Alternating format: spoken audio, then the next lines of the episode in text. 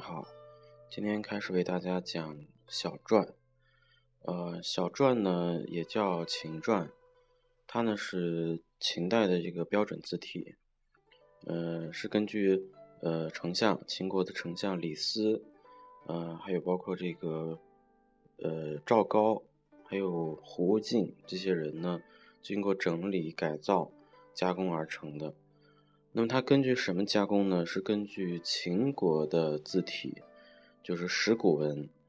嗯，大家都知道，这个春秋战国时期呢，各国的文字都不大一样。比如说楚国的文字楚篆，还有齐国的文字齐篆，呃，跟秦国的文字还是有一些不同。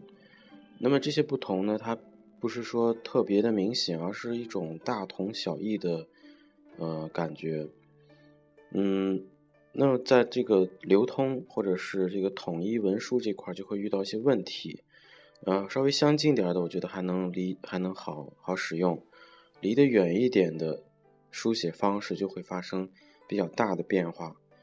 所以秦国呢，呃，秦朝应该是为了推行这个车同轨、书同文的政策，呃，这个命令李呃李斯这些人呢进行了。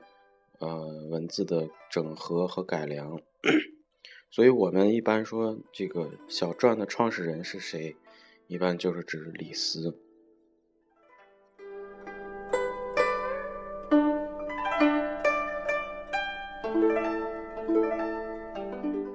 呃，大家都知道这个，嗯，《说文解字》这部非常著名的字书，是东汉的文学家许慎编著的。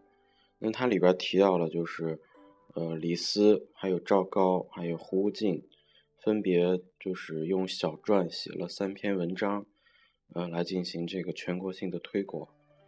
那这个就说明了，就是，呃，小篆的整理一定不是李斯一个人的，赵高还有这个胡静也参与了这种这项这件事情。呃，到了唐代呢，有一个人叫张怀灌。他写了一篇书法的论文，叫《书断》，里边就小诶，里边就写了这样一个描述：小篆者，秦始皇丞相李斯作也。增损大篆，异同皱文。皱文就是我们之前说的那个篆皱，谓之小篆，亦曰秦篆。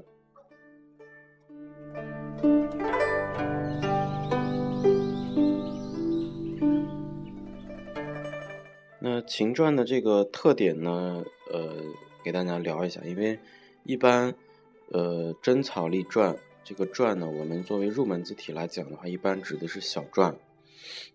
它的特点呢是用笔圆转，字形长方，呃，笔画呢比较的呃匀称，结构也是，结构也比较匀称。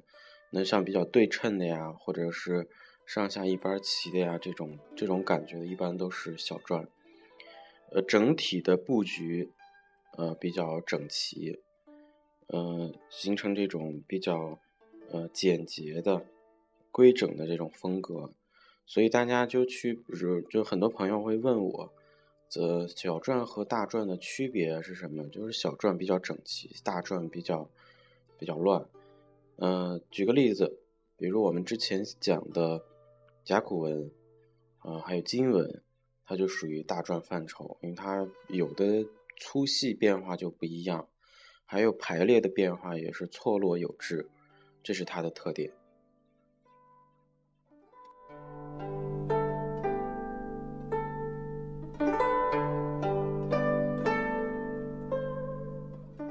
呃，秦代呢，在这个文书、刻石，还有这个刻符等方面呢，都。进行了这个广泛的，呃小篆小篆的推广。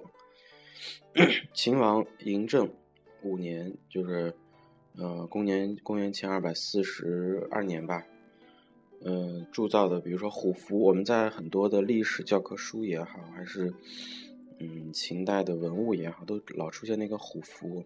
虎符其实就是相当于我们今天的这个兵权、权力的一个一个一个一一个物件吧。那对于秦代小篆的遗迹，有人将它们分成两派。呃，一课一一派呢分为这个课时标准体，呃，一派呢为这个全量招版自由体。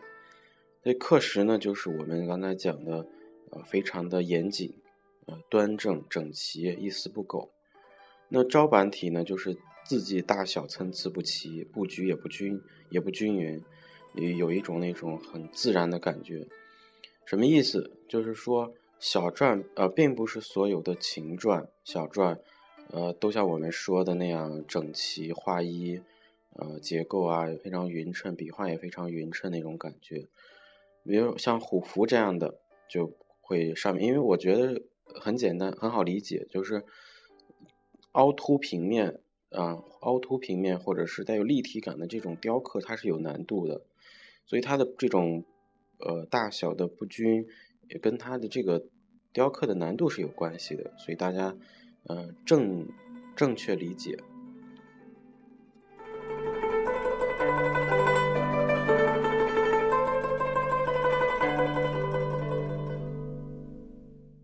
好，唐代的这个孙过庭，一位书法家，也是书法理论家，写了一部非常著名的书法著作，也是本草书草书法帖吧，叫《书谱》。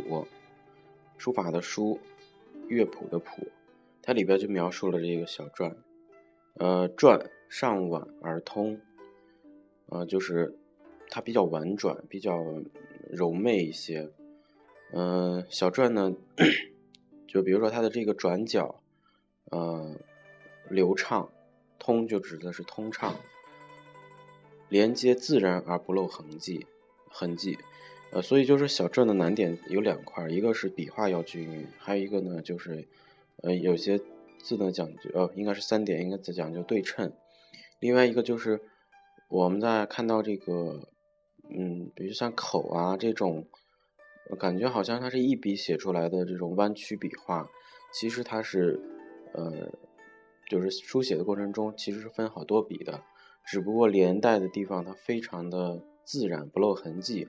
这是它，那从笔法上来说呢，属于圆笔、中锋运笔，啊，笔笔中锋，这就是我们为什么要讲究中锋，就是，嗯，因为篆书是我们可以作为入门的字体，如果呢要把小篆写得非常的均匀，有笔画有立体感，必须要笔笔中锋。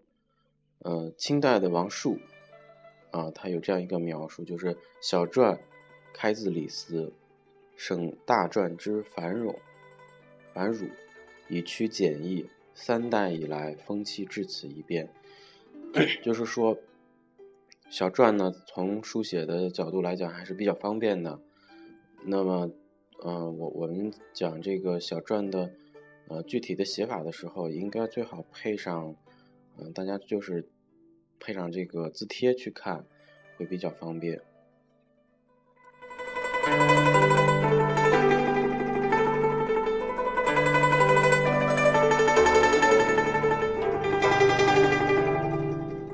最后呢，跟大家讲一下李斯。李斯呢是秦代杰出的文字改革家和著名的书法家，当然他他也是一个政治家。呃，除了他的下场不好以外，我觉得从历史的角度，或者是呃从国家的角度来讲，他的贡献还是非常大的。有不少的这个秦代的金石刻文，呃，相传啊都是出自他的手笔，呃。好吧，今天因为这个篆书呃小篆，其实要讲的东西会比较多，我们把它打散，分成好多呃小主题，给大家分解去讲。